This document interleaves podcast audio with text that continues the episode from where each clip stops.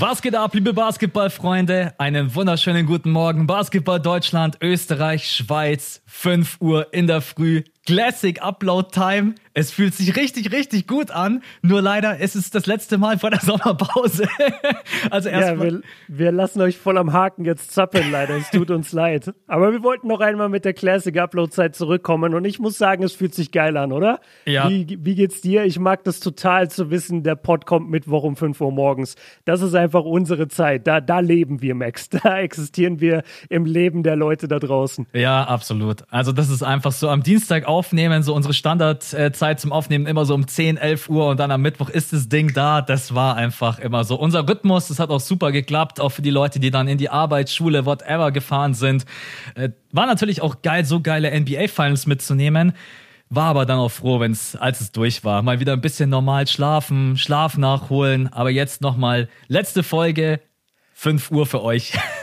Aber was für Schlaf nachholen, weil Olympia scheißt ja jetzt genauso rein wie die NBA. Ja, die stimmt. Die ganzen dummen Spiele sind dauernd um sechs und morgen, also für die Leute jetzt ist es schon quasi in der Vergangenheit, morgen spielt entweder Deutschland oder USA spielen um drei Uhr morgens. Ja. Das ist, als würden wir ein Finals-Game gucken. Ja. Was ist denn das, Alter? Ja, das ist, äh ja, aber trotz allem, man konnte jetzt ein paar Tage mal ein bisschen Energie nachholen, weil die Finals, die haben schon gut reingezogen, ne? weil das war ja nicht so, dass du dann danach nach dem Podcast gesagt hast, ach ja, kein Problem, lege ich mich mal hin. Du hast ja noch deine Spielberichte aufgenommen. Das ging ja dann weiter. Es war wirklich eine anstrengende Zeit, aber es war auch eine geile Zeit. Man wird sicherlich, vielleicht machen wir auch noch mal, wenn wir im September dann wieder zurück sind, blicken wir noch mal zurück. Vielleicht so eine halbe Stunde. Ja, vielleicht, wir, wir haben ja eh Zeit, weil wir haben ja so gar keine Pläne gerade für die Offseason, was die Podcasts angeht. Deswegen ja. können wir da ja auf jeden Fall bestimmt drei Folgen Rückblick machen. Absolut, also. Wir, wir haben ja nichts vor. So. Haben wir nichts. Äh, aber wann, wann haben wir gesagt, kommen wir zurück? Das können wir vielleicht schon mal verraten.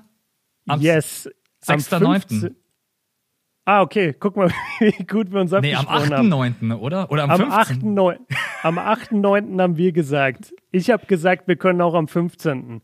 Mir ist gerade egal. Ich, ich, ich tendiere gerade alles, was mit mir zu tun hat, meine Kanäle, alles so in Richtung 15. Dann lass uns den, nein, lass uns den 15. machen, weil am 10. Okay. September äh, fliegt Luisa zurück und dann weiß ich, dass ich vom Kopf her frei bin am 15. und dann lass uns den das 15. Heißt, Max will zwei Tage vorher nicht meine Stimme hören. Max hat keinen Bock, sich da zwei Tage vorher bei mir reinzusetzen. Dann haben wir immer ja, noch sieben Wochen bis zum Saisonstart gefühlt. Yeah. Pi mal Daumen, der Schedule ist noch nicht draußen. Also sagen wir am 15. September feiern wir unser Comeback um 5 Uhr in der Früh.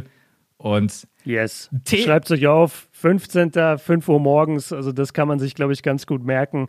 Die Zeit, die Pause ist bitter nötig.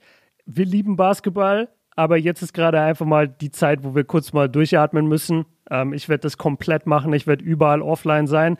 Und ich habe aber jetzt schon, also ich sitze hier gerade im Studio quasi bei mir als kleinen Einblick und mache ja eigentlich keine Videos, vor allem jetzt heute zum Beispiel nicht, weil heute war nur USA, Nigeria, aber Frauenbasketball, was ich nicht gecheckt habe, als ich um 6 Uhr aufgestanden bin. Ich dachte, das wäre der Männerbasketball. Hat trotzdem Spaß gemacht. Shoutout an die US-Nationalmannschaft und auch an die Nigerianerinnen. War ein geiles Spiel. So oder so, ich sitze hier im Studio und plan quasi den Content für die nächste Saison. Und das, diesen Zeitraum habe ich mir halt früher nie genommen und du dir auch nicht. Also ja. wann haben wir jemals durchgeatmet, was Content angeht? Wir haben immer durchgeballert, immer durch, immer durch.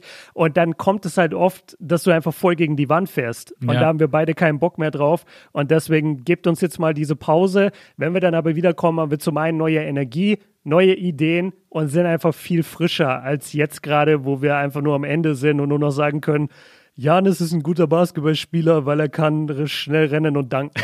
So, das, ihr braucht mehr Analyse. Deswegen hat er die Finals gewonnen. Er kann schnell ja. rennen und danken. Nein, ja. ich meine, am 15. haben wir dann auch Themen ohne Ende. Die Free Agency ist dann durch. Äh, die Trades gehe ich mal zum Großteil aus. Die großen Blockbuster-Trades sind dann auch alle durch. Also der 15. das wird schon richtig, richtig fett. Da müssen wir auch dann mal gucken, ob wir dann alles in einen Podcast unterkriegen. Aber ich, ich freue mich drauf. Ich freue mich aber auch auf den Pod heute. Wir sprechen über ein bisschen über den Draft, über Kate Cunningham, auch ein angebliches Angebot, was es gab für ihn. Ganz frisch für euch, also für uns persönlich jetzt gerade eben erst von einer Stunde, zwei Stunden geleakt worden. Dann sprechen wir beide über Space Jam 2. Wir werden euch da später nochmal eine Spoilerwarnung geben, weil es, glaube ich, noch nicht alle gesehen haben. Wie lange ist der Movie jetzt im Kino? Zwei Zwei, drei Wochen. Also ja. wir werden erst ein bisschen so über den Film reden und wenn es dann wirklich in die Handlung geht, geben wir nochmal explizit eine Spoilerwarnung. Also ihr könnt jetzt erstmal ganz in Ruhe den Port hören und wir werden euch dann die, die Spoilerwarnung geben. Genau. Und dann, wenn es irgendwie zeitlich reinpasst, vielleicht noch, was wir denken, Olympia, Team Deutschland und Team USA. Weil beide haben ihr Auftaktspiel verloren Manche überdramatisieren es, besonders bei Team USA wird jetzt da, äh, besonders die Amerikaner, da muss man ja sagen, die Amerikaner drehen gerade vollkommen am Rad. Ja, die scheißen voll auf ihr Team. Das ja, finde ich ganz witzig. Die haben überhaupt keinen Bock auf ihr Team. Die ganzen Leute, die ich höre, die sind voll am Haten. Ja, und ja. die sagen alle, ja, selber schuld. Und warum nehmt ihr auch so ein bescheuertes Team mit? Es gibt mittlerweile äh, Gegenwind gegen Popovic, was sich so die letzten paar Jahre ein bisschen angestaut hat, weil die Spurs einfach nicht mehr so das Siegerteam sind. Das ist äh, definitiv gerade ein Thema in den USA und die sind gar nicht happy. Also die, die trashen ihr Team richtig. Ja. Also da werden wir später auch noch ganz kurz drüber sprechen. Jetzt aber erstmal, es sind noch zwei Tage, beziehungsweise von Donnerstag auf Freitagnacht findet der Start der NBA Draft. Und ich glaube, der Draft, ich will nicht, ich will nicht zu sehr über den letzten Draft äh, lästern. Der war in Ordnung, aber der hier ist von der Qualität ein anderes Kaliber. Kate Cunningham, Jalen Green, Jalen Sachs, Evan Mobley und so weiter und so fort. Ich könnte Spieler aufzählen, die Sleeper-Kandidaten sind, wo ich denke, die könnten später sogar mal All-Star werden. Aber alleine, wenn wir so auf die ersten drei Positionen blicken und natürlich den Pick schlechthin, auf den alle gerade schielen, und ich habe es gerade im Björn gesagt und er hat so gesagt what? Was? OKC hat Shay Gilgis Alexander und den sechsten Pick angeboten, den Detroit Pistons für Kate Cunningham. Er hat es erstmal nicht glauben können. Es ist nur ein Gerücht, also es ist noch nicht, also es ist nicht offiziell bestätigt von OKC, wird glaube ich auch nicht passieren, aber das ist schon ein Brett. Also Kate Cunningham hat so einen hohen Stellenwert und ich habe ehrlich Leute, ich habe bestimmt 20 Mock Drafts gesehen und keinen einzigen, wo Kate nicht an der Eins ist. Ich weiß aber, dass du ein riesengroßer Jalen Green Fan bist. ja, das ist jetzt leider peinlich, weil ich war genau bis gestern Nachmittag ein riesengroßer Jalen Green-Fan, bis ich mir dann im Stream die Jungs nochmal genauer angeguckt habe und die Draft-Analysen mir angeschaut habe. Und als ich mir da dann nochmal angeguckt habe, was Kate kann, was Kate für einen Körperbau vor allem hat und was Jalen kann und was Jalen für einen Körpertyp hat, da muss ich mittlerweile auch ganz klar mit Kate gehen. Ja. Also für mich war das einfach, ich habe damals immer nur so ein paar Mixtapes mir angeguckt und daraus war das nicht wirklich ersichtlich und ich habe mich ja auch nie dargestellt jetzt als den krassen Draft-Experten. Und ich habe halt Jalen Green damals, der hatte so eine Highschool-Serie, die begleitet wurde von Overtime, einen YouTube-Kanal und da habe ich mir immer die Doku reingezogen und ich fand den crazy sympathisch, ich fand den herausragend als Athleten. Und ich dachte einfach, okay, der ist für mich der Go-To-Guy. Und dann geht er auch noch in die G-League statt ans College. Und ich fand wirklich, dass der sich verdammt gut gemacht hat. Aber wenn man einfach mal die beiden vergleicht, du hast den Kate, einen 2,3 Meter drei großen, für, für College-Verhältnisse auf jeden Fall bulligen Point Guard, Auf Point Forward Type, ja. ähm, hat einen sehr guten Körper jetzt schon, wird da immer noch was draufpacken können, ist ein herausragender Passer und vor allem, wenn wir beim Körper bleiben, er hat eine 7-1 Wingspan, das sind 2,16 Meter und das, obwohl er nur 2,3 Meter drei ist und ja. genau solche Typen liebst du in der NBA. Jalen Green 1,98 groß, 2,1 Meter groß vielleicht, hat, hat auch nur eine 2,1 Meter große Wingspan, also wird in der Verteidigung jetzt nicht so den Effekt haben und ist sehr, sehr skinny. Und diese Skinniness von ihm macht mir eigentlich am meisten Sorgen, weil das zeigt mir, der braucht jetzt erstmal zwei Jahre, bis er NBA-Masse draufpackt, die Kate Cunningham jetzt schon hat. Und dazu kommen dann noch die Skills von Cunningham. Aber da kannst du gerne was dazu sagen. Ich will nur damit einleiten. Also mein Pick hat sich schon deutlich geändert, mhm. jetzt auch in Richtung Cunningham. Ja. Es sind beides super Typen. Also geht auch gar nicht darum, da Jalen Green irgendwie schlecht zu reden. Aber Kate Cunningham ist einfach wirklich ein Talent. Das kriegst du im Draft so gut wie nie vor die Nase gelegt. Also so einen Typen, der im College jetzt ja hauptsächlich als Point Guard gespielt hat, der aber auch als Wing Player überragend sein kann dann natürlich bei den Detroit Pistons, die sowieso ein junges Team haben. Viele träumen jetzt schon von der Kombination Keelan Hayes und Kate Cunningham. Ich persönlich will das auch sehen. Sein Passing ist so genial. Und wenn man sich auch mal diese ganzen, das ganze Tape-Material reinzieht, dann sieht man halt auch, wie viele geniale Pässe er gespielt hat, die von seinen Teammates gar nicht verwertet wurden. Ne? Also wenn die da noch effizienter gewesen wären, dann hätte Kate Cunningham sicherlich im Durchschnitt nochmal ein, zwei Assists mehr im Average gehabt. Ähm, dann hat er gute Entscheidungen aus dem Post, gerade eben angesprochen, mit dem Körper, mit der Masse, mit dem Wingspan. Ich will es nicht ausschließen, dass der von der 1 bis 4 verteidigen kann. Das ist einfach, und vor allen Dingen, wie er im Vorbeigehen dann noch so 20 Punkte macht, obwohl eigentlich man hat das Gefühl, seine Aufgabe schon eher so war oder sein, seine Idee, ich will die anderen Teammates in Szene setzen. Und das gefällt mir einfach an ihm, so sein Spielstil.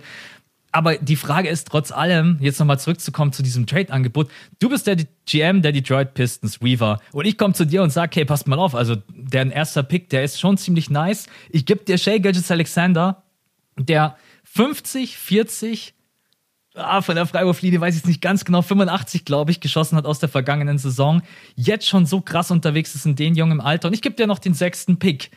Könnte ich dich damit locken oder ist dann auch der Glaube an das Supertalent, Generational Talent, wie ihn viele nennen, Kate Cunningham, zu groß, dass du sagst, ey, für Kate Cunningham müsstest du mir schon Shay anbieten und alle deine First-Round-Picks, dass ich Ja sage alle First-Round-Picks von OKC. Es sind drei also Stück, da, ja.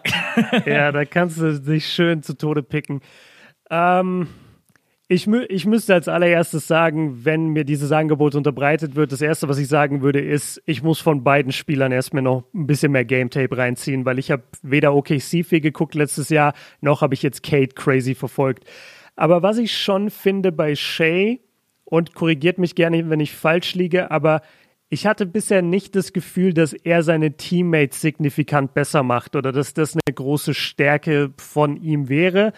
Und ich finde, bei Kate ist es so auffällig, was für ein guter Passer er ist. Also er ist für mich wirklich, wenn er den nächsten Schritt wagen kann, wenn er es aufs nächste Level transformiert bekommt, dann sollte er wirklich so in der Liga Luka in der Riege Luka Doncic sein, weil er ist, er hat natürlich die Größe, er hat den Körper und du hast vorhin die Pässe schon angesprochen, was ich so krass finde. Selbst wenn er gedoppelt wird im Pick and Roll, findet er seinen Mann. Ja. Und das findet er, weil er groß ist, weil er über das Doppel meistens drüber gucken kann. Aber er findet auch Pässe, die spielen andere Leute gar nicht. Also er geht rechts am Pick and Roll vorbei oder am Pick vorbei, ist dann ungefähr auf Höhe des Elbows, ist an der Höhe der Freiwurflinie und swingt dann den Ball ohne einmal hinzugucken mit einer Hand in die Corner perfekt auf den Shooter, also wirklich perfekt. Der Shooter muss nicht justieren. Und das sind einfach Präzisionen in seinem Passing, die ich seit Ewigkeiten nicht gesehen habe von einem Rookie. Und deswegen würde ich sehr lange überlegen, wenn ich Detroit wäre. Nee, ich würde gar nicht überlegen, wenn ich Detroit wäre. Ich würde denen sagen, ey, behaltet Shay. Aber korrigiert mich gerne, ich, gerne, wenn ich falsch liege. Ich weiß, Shay ist ein großes Talent in der Liga. Ähm, ich habe auch ein bisschen Auge auf den jetzt in der nächsten Saison. Aber letzte Saison habe ich eigentlich nichts von ihm gesehen. Und ich finde nicht, dass er so ein Passer ist. Ja, also vom Passing her kann man die beiden nicht vergleichen. Shay hat in der vergangenen Saison schon einen großen Schritt nach vorne gemacht. Besonders sein Drive ist einer der besten Driver in der Liga. Das weiß ich auch mhm. ehrlich gesagt bloß, weil ich mir den einen oder anderen ähm, wie sagt man, in dem Fall ist es kein Scouting-Report, sondern einfach Videos zu ihm reingezogen habe, wo Leute über ihn gesprochen und das analysiert haben. Hab dann nochmal mhm. selber nachgesehen bei NBA-Stats und da tatsächlich so, Shay Gilgis Alexander ist da anscheinend echt richtig krass geworden, seine Quoten. Er ist ja auch super effizient und seine Verteidigung, ich glaube, darüber müssen wir nicht sprechen.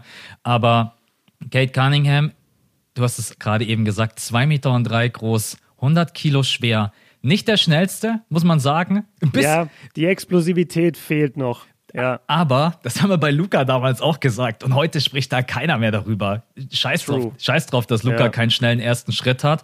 Der weiß einfach so gut, die, ich spreche jetzt von Luca, so gut die Defense zu manipulieren, dass seine Schnelligkeit oder seine fehlende Schnelligkeit und auch sein Antritt gar nicht auffällt. Und Kate Cunningham ist wirklich jemand, der jetzt schon Pässe spielt, der jetzt schon einfach Dinge sieht, die andere halt noch nicht sehen in dem Draft. Und das ist für mich einfach der größte Unterschied weil wenn ein Spieler solche Anlagen mitbringt, du musst ihn einfach picken. Die Detroit Pistons-Fans werden dem GM, dem Owner den Kopf abreißen, wenn die Kate Cunningham nicht picken oder wenn die den traden, dann.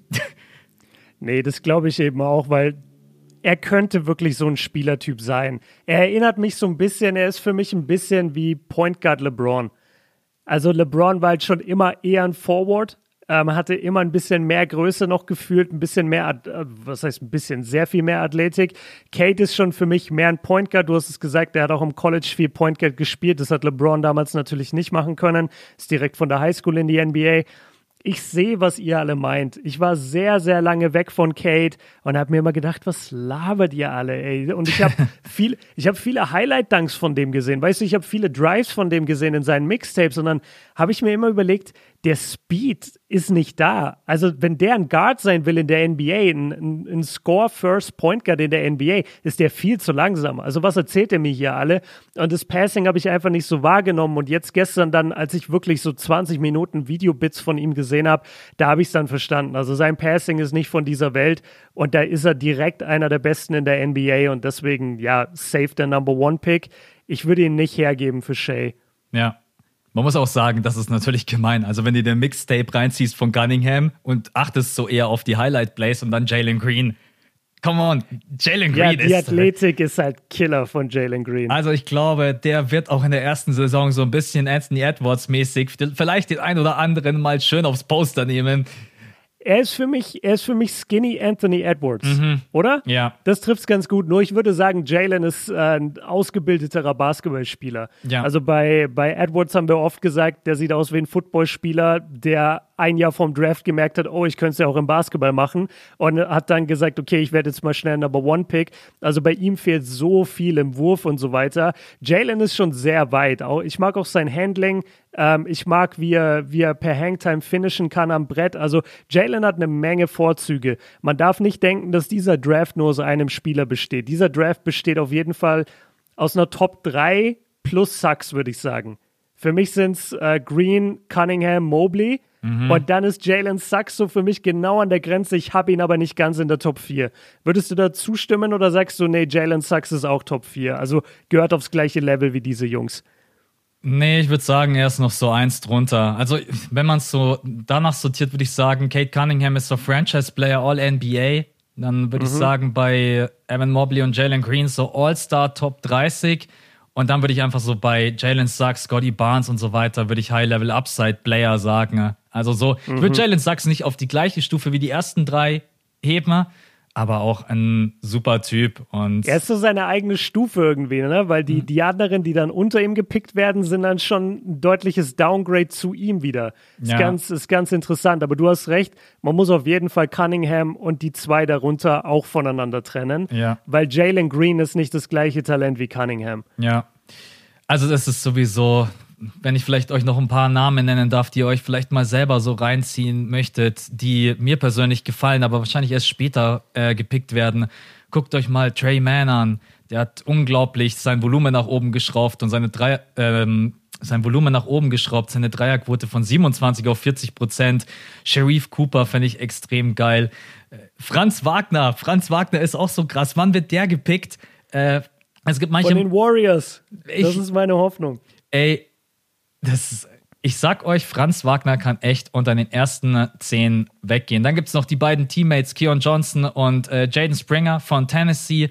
Sind so viele geile Jungs mit dabei. Aber mein, ich habe halt einen absoluten Liebling und über den sprech, sprechen, sprechen ein paar Leute schon so ein bisschen, aber nicht so viel, weil er jetzt offensiv halt überhaupt nicht ein Jalen Green ist oder ein Kate Cunningham. Scotty Barnes, hast, hast du irgendwie schon mal was zu Scotty Barnes gesehen?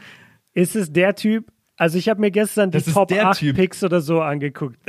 Was meinst du? Das ist Draymond Green in groß mit Genau, aber das ist quasi auch der Typ, der absolut keine Offense hat, ne? Genau, richtig. Ja, ja, ja, ja. ja. Das ist Scotty Barnes. Das ist Scotty Barnes ja. von Florida ja, State. Ja, gebt euch den. Der ist sick. Der ist heftig in der Defense. Ja, also ich würde, also mein Gefühl ist, dass Kate Cunningham so an der 1 weggeht, Evan Mobley und Jalen Green an der 2 oder 3. Es kommt ganz drauf an, was die Rockets ähm, auch selber für einen Plan haben. Ich glaube, es ist ich durch. Ich sag, die Rockets nehmen Jalen. Ich glaube auch, dann ja. für die Cavs. Dann die Cavs. Äh, für die, die Cavs haben halt keinen Big Man mehr, weil die werden Jared Allen verlieren. Jared Allen hat keinen Bock in Cleveland zu spielen, hat er gesagt. Ja, aber er ist halt Restricted Free Agent. Den kann ich ja nicht einfach so ziehen lassen, egal ob der Bock hat oder nicht. Da muss ich halt gucken, dass ich den irgendwie.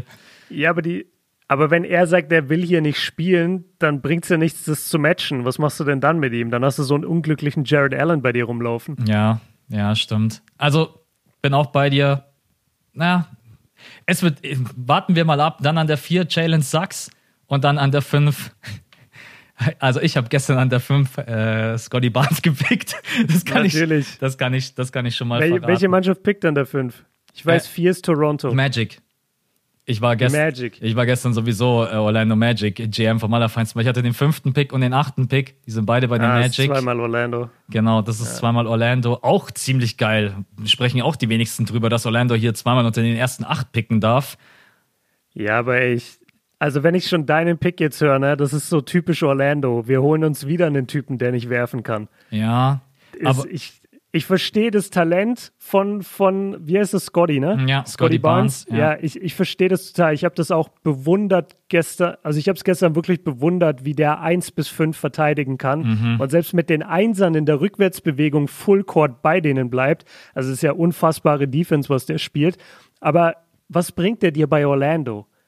Weißt du, meinst, meinst du in Orlando, also jetzt nicht du, weil du hast, du findest ihn halt einfach so gut, das verstehe ich. Aber wenn du jetzt Orlando bist, was willst du mit einem Spieler, der schon wieder nicht scoren kann, der nicht werfen kann, Ja. den du aber auf dem Feld haben musst, weil er halt so gut ist? Das, das macht alles keinen Sinn für Orlando. Also mein Plan ist halt, es ist ein bisschen tricky. Also ich habe an der 5 Scotty Barnes gepickt und habe dann natürlich mit der 8 einen Shooter gepickt, ohne das jetzt zu verraten. ne? Aber wie du gerade eben angesprochen hast, die Magic brauchen auf jeden Fall Shooting. Aber Scotty Barnes ist halt auch einfach ein Verteidiger, ähnlich wie Kate Cunningham, den du auch nicht alle Jahre in einem Draft findest. Mit diesem Wingspan, mit dieser Athletik, mit dieser Größe, mit diesem Playmaking, was er mitbringt. Klar, natürlich, die Coaches müssen ein bisschen kreativ werden mit ihm, weil er hat keinen Dreier, er hat keinen Midranger. Also das ist, äh, Er hat einfach gar nichts. das ist- er ist wirklich Draymond Green in Jung. ja, und das, äh, aber ich, ich feiere einfach solche Typen. Und an der Seite von Jonathan Isaac, ähm, wenn ich die beiden mir gemeinsam in der Defense vorstelle, dann, äh, ja, es ist keine leichte Aufgabe, auf jeden Fall. Also an sich könnten die Magic auch sagen, wir brauchen an der 5 erstmal einen Shooter. Du kannst aber auch Risiko spielen und sagst, komm, wir holen uns noch so einen krassen Verteidiger und hoffen dann an der 8, dass noch ein geiler Shooter am Start ist, weil es gibt genügend gute Shooter in diesem NBA-Draft, muss man dazu sagen. Bleibt auf jeden Fall sehr, sehr spannend. Also ich freue mich mega auf diesen Draft. Ich gucke ihn mir an, bin da wahrscheinlich so. Ja, also wenn ich gut drauf bin, gucke ich mir die erste Runde an. Wenn ich müde bin, gucke ich mir bloß die Lotterie an. Aber die Lotterie alleine ist schon dieses Jahr einfach viel, viel besser besetzt als letztes Jahr. Ja, ich habe vorhin richtig überlegt, wer überhaupt im letztjährigen Draft war, um ehrlich zu sein. Ja. Wel welcher, welcher Draft war das überhaupt? Wer war denn die Eins? Ich habe ich hab gerade einfach einen Blackout, ich weiß es nicht. Anthony Edwards war die 1, James Ah, Wiseman war die 2. Wiseman, Lamello, ja, okay. Genau. Äh, ga, ganz kurz, äh, weil wir es jetzt nicht genannt haben, wir haben nur drüber geredet, wie krass es ist. Also Scotty Barnes äh, Measurements, also seine, ja, seine Messungen sind Größe 2,6 Meter, sechs, Gewicht 227 Pounds, was sind das? So 110 Kilo? Bin ich komplett raus. Was bei diesem metrigen Umrechnen, da bist du bei mir genau an der richtigen Stelle. Ich mach's für euch, Leute. Ich dachte nämlich immer, es wäre durch zwei. Es ist aber nicht durch zwei. 102 Kilo sind's. Also 227 Pounds, 102 Kilo. Das heißt, er ist 2,6 Meter, sechs, 100 Kilo schwer, hat eine 7-2 Wingspan. Das ist, das ist über 2,16 Meter. Das sind 2,18 Meter. Ja, 7-2 Wingspan, Alter. ich will den Typen. Ich will der den kann, haben. Der kann von hier Bochum bis zu dir nach München, könnte Äh. der sich connecten, einfach mit Ja, der Hand. Das ja. ist verrückt. Ja, also 2,18 ich, Meter Wingspan bei einem 2,6 Meter sechs Körper. Wow. Also was ich auch so ein bisschen für einen Gedanken hab, Gedankengang habe, wenn, wenn ich Scotty Barnes als Defender und Playmaker auf der 4 stehen habe und Jonathan Isaac, der jetzt leider ja auch wieder eine schlimme, also eine schlimme Verletzung hatte, sich noch weiterentwickelt und der Wurf noch stabiler wird und ich auf der 1 und 2 auch noch Shooter habe, dann stört mich das gar nicht so ähnlich. So ein bisschen wie bei den Golden State Warriors, auch wenn ich das jetzt nicht vergleichen möchte, weil die haben natürlich zwei All-Time Great Shooter mit Stephen Curry und Clay Thompson. Aber wenn einfach so ein Spielertyp wie Scotty Barnes aus so einem Playmaking mitbringt, wenn er jetzt nur so ein reiner Defender wäre, dann würde ich noch mal mehr darüber nachdenken. Aber er hat auch einfach so ein gutes Gefühl und spielt. Also, aber ich bin vielleicht auch ein kleiner Fanboy, muss ich ganz klar sagen. Ich, ich glaube nicht, nachdem wir gerade eine Viertelstunde über den fünften oder sechsten Pick reden. Vergesst mal Kate Cunningham Pistons. Let's Ja. go. Habt eure Augen auf Scotty Barnes, versucht für den zu traden. Ja. Okay. Ähm, okay, wir, wir sind uns beide einig, Franz Wagner höchstwahrscheinlich Top 10? ja, ich, Ja, ne? Ich gönn's ihm einfach, ist auch ein super Spieler. Vor allen Dingen, was man sich auch ein bisschen anschauen muss, wie hat sich denn ein Spieler auch vom ersten zum zweiten Jahr entwickelt und seine Entwicklung ist mhm. mit einer der besten überhaupt in diesem Draft, vor allen Dingen von der Defense her. Ich hoffe, wir haben vielleicht irgendwann mal das Glück, ihn hier im Podcast begrüßen zu dürfen. Ich würde ihn nämlich mal sehr gerne. Ja, let's go. Ich würde ihn mal, ich würde ihn mal sehr gerne fragen, wie er sich defensiv so steigern konnte. Das ist schon echt sehr, sehr beeindruckend. Und man muss auch sagen, wenn man so ein bisschen bei den Amis reinhört, die Sympathien für ihn sind sehr, sehr groß. Deswegen, ich denke, der könnte schon. Das habe ich nämlich auch mitbekommen. Das hat mich echt positiv überrascht. Und vor allem wurde, ja, wie du sagst, seine Defense auch viel gelobt. Ja. Dass, er, dass er mehrere Positionen verteidigen kann, dass er ein krasser Hustler ist, so wie sein Bruder auch. Ähm, aber dass er halt auch ein guter Athlet ist mittlerweile. Ja, so, soll zu uns in den Podcast kommen. Wir haben ja Off-Season-Pods äh, ganz viele. Da kann er dann ruhig mal vorbeischauen. Das wäre auf jeden Fall nice. Äh ja, ist auch immer schön, wenn so jemand dabei ist, dann äh, bei den Michigan Wolverines. Äh, er hat ja auch selber, die beiden dissen sich ja auch immer so ein bisschen, Mo Wagner und Franz, wenn es jetzt darum mhm. geht. Besonders Franz hat ja gar keinen Schiss zu sagen, ja, Alter, dich würde ich schon locker äh, schlagen, ne? wenn es dann äh, um das Bruderduell ja, ich verfolge das gar nicht, aber nice. Ja, nee, Franz Wagner hat auf jeden Fall. Aber muss man sagen, ein gesundes Selbstvertrauen, das sollte er auch haben, wenn er in die NBA kommt, denn er ist wirklich also äh, ein super Typ. Leute, schaut es euch an. Nochmal für euch als Info, weil die Frage kommt so oft von Donnerstag auf Freitag. Ich kann euch natürlich immer nicht genau sagen, wann dann die Picks losgehen. Ich weiß bloß, es ist wieder das normale Setting, Green Room. Das alleine ist schon einfach schön. Nicht mehr diese, was war das letztes Jahr? Es war ja irgendwie eine diese Videokonferenz. Videokonferenz und dann, come on, es ist einfach geiler ab auf die Bühne, Mütze aufsetzen. Ähm, Commissioner die Hand schütteln ja, oder vielleicht den Ellenbogen checken. Genau. Man wird sehen. Ähm, ja, das fühle ich auch. Adam Silver mit dem Fußcheck oder mit dem Ellbogencheck. Stell dir die Fotos vor, ja. so in 20 Jahren alle so, was war da los? Wieso haben die dem alle den Ellenbogen gegeben? Ja. Okay, das ist der NBA Draft. Wie gesagt, wir beiden sind da so ein bisschen oberflächlich drinnen. Wir wissen aber, es interessiert euch natürlich. Wir wollten ein bisschen über Kate Cunningham sprechen, auch Jalen Green da auf jeden Fall loben. Und wie gesagt, es gibt so viele super Spieler und wir drücken natürlich Franz Wagner die Daumen, dass er da auch in der Lotterie weggeht, weil, was man auch nicht vergessen darf, da geht es auch um Kohle, Leute. Da geht es um Kohle, umso früher du weggehst und vor allen Dingen auch in der Lotterie. Da geht es auch um garantierte Verträge, aber ich glaube da an Franz. Jetzt kommen wir von Franz zu Bugs Bunny oh. oder wie soll ich das? okay, ich, äh, hast du noch was? Lass, ja, lass mich noch eine Sache sagen. Genau, ich wollte noch was sagen zu dem Typen, den ich immer Catino Mobley nenne. Er heißt aber nicht Catino Mobley, sondern er heißt wie mit Vornamen? Evan Mobley. Evan Mobley. Es ja. gab früher einen Spieler bei den Rockets, der ist Catino Mobley und den habe ich für immer im Kopf, wenn ich den Namen Mobley höre. Äh, Finde ich einen geilen Typen. Erinnert mich ein bisschen an Chris Bosch. Ja. Siehst du, was ich meine? Ja, wobei ich sagen würde, dass Evan Mobley eventuell der bessere Verteidiger sein wird. Weil wenn ich jetzt schon mal seine Defense angucke, das ist schon sehr, sehr krass. Und wie er sich einfach bewegt mit diesem Körper, Wingspan, das ja. ist schon verrückt. Aber ja, sehe ich auf jeden Fall, ja.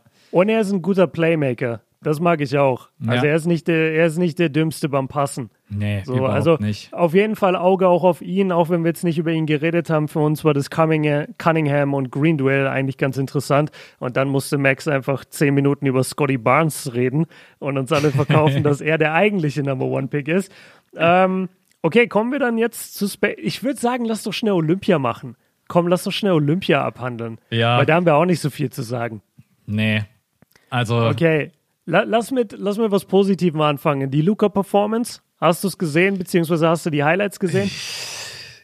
Luca, was Max ist, macht was Max hat gerade ein Gesicht gemacht. Das ja. kann ich euch nicht beschreiben. Also, ganz ehrlich, es wird ja jetzt schon darüber diskutiert, ob Luca der beste Spieler in der NBA ist. Will ich jetzt gar nicht aufmachen, das Thema. Ich glaube, spätestens in zwei Jahren ist er es. Aber was der Kerl einfach 48 Punkte bei diesen Quoten in 31 Minuten, ne? wenn er ihn hätte auf dem Feld gelassen, dann hätte er auch den All-Time-Record, der, glaube ich, bei 55 Punkten liegt bei Olympia, yes. easy gebrochen. Luca ist einfach. Da muss sich Kate Cunningham, um wieder zurückzukommen, auf jeden Fall ordentlich anstrengen, weil die Vergleiche, die gibt es sehr, sehr viel. Äh, Kate Cunningham ist die amerikanische Antwort auf Luca, äh, aber Luca ist schon. Ja, da muss er drei, vier Schritte auf jeden Fall erstmal machen. Weil Doncic ist einfach vom Scoring her, das ist das ist einfach brutal. Also, ich habe die Highlights gesehen. Ich habe das Spiel leider nicht live gesehen. Ich habe mir richtig in den äh, gebissen. Hast es du live gesehen oder hast du auch nur die Highlights gesehen? Leider nicht. Ich habe nur die Highlights gesehen. Ich war geflasht, wirklich. Das wirkte wie so eine 60-Punkte-Performance in der NBA, wo alles reingeht. Es ist nach wie vor diese Lockerheit, mit der es macht. Das ist halt wirklich immer das, das, was dir am meisten Angst macht, der Typ wirkt nie, als wäre er überhaupt in Stresssituationen. Ja. Weißt du, die ganze Defense konzentriert sich auf ihn und er macht trotzdem, was er will. Er hat natürlich auch diesen krassen Größenvorteil gegen fast jeden auf dem Feld, gerade jetzt, wo die NBA und ja, wobei ich weiß jetzt nicht, wie das argentinische Team aufgestellt war, aber Basketball an sich ist jetzt nicht mehr dominiert von diesen 2,16 Meter Typen. Die siehst du ja eher selten, sondern es sind die 2,3 Meter, 2,6 Meter Typen, die eigentlich hauptsächlich rumlaufen.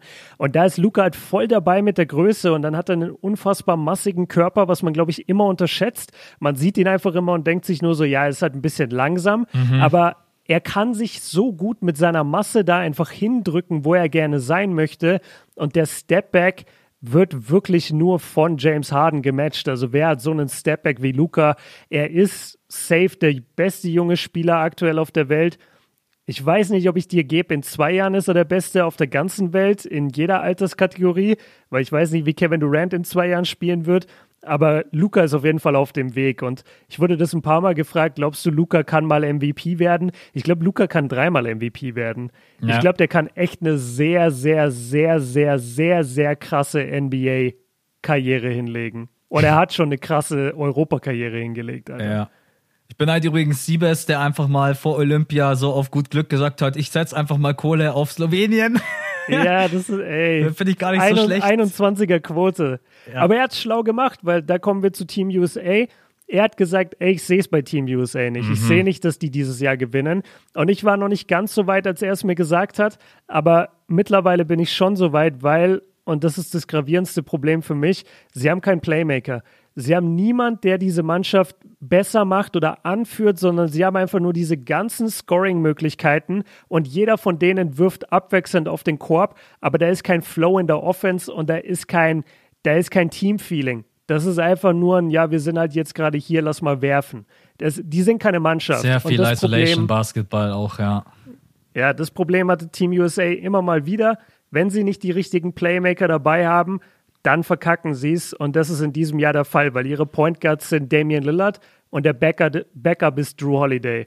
Und wir wissen von beiden, dass sie nicht unbedingt dafür bekannt sind, Offens Offenses zu Offensiven, keine Ahnung. Die äh, Offense zu kreieren. Die Offense zu kreieren für andere ja. und zu führen vor allem. Ich glaube einfach, dass Team USA ein bisschen unterschätzt hat, wenn man nicht mehr die wirklich besten, besten der Besten dahin schickt, dass die anderen Nationen einfach sehr, sehr aufgeholt haben. Einmal von den einzelnen Basketballspielern, die einfach besser geworden sind, aber auch einfach vom taktischen Aspekt. Und wir haben keinen Stephen Curry dabei, wir haben keinen James Harden dabei. Das sind so Typen, James Harden vielleicht noch eher als Stephen Curry. James Harden würde diese Offense leiten ohne Probleme, wäre aber selber noch jemand, der locker 20 bis 30 auflegen kann. Drew Holiday, finde ich, hat ein gutes Spiel gemacht, war für mich mit der beste. Er hatte ein gutes Spiel, ja, ja. aber Du kannst dich nicht auf ihn verlassen, dass er das über ganz Olympia trägt. Nee. Und er muss auch sagen, er musste ja erstmal selber dafür sorgen, überhaupt mal Scoring aufs Feld zu kriegen, weil die USA ja auch ein paar Mal hinten gelegen sind.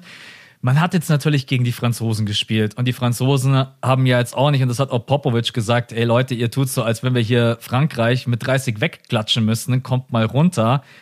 Aber man sieht trotz allem, es läuft einfach nicht ich finde, das passt einfach offensiv nicht. Man spielt viel zu viel Isolation Basketball. Da waren dann natürlich auch die Quoten stellenweise katastrophal. KD hat in der zweiten Hälfte dann gar nichts mehr getroffen. Der musste ja wegen Foul Trouble runter.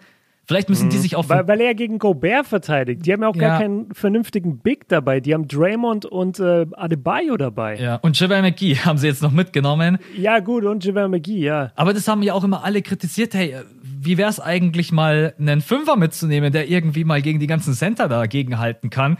Aber dann kommt dann auf der anderen Seite und regt sich Trey Young auf, dass er nicht mitgenommen wurde, als wenn wir schon genügend Guards dabei hätten. Ne?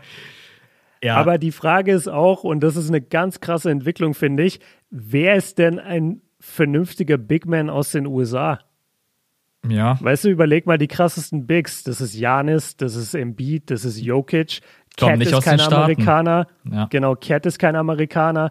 Äh, der, der ist äh, Virgin Islands oder sowas. Oder nee, irgendeine Insel ist auf jeden Fall äh, Carl Anthony Towns. Anthony Davis wäre halt eine Maschine, aber der ist natürlich verletzt, Verletzt, wie immer. genau.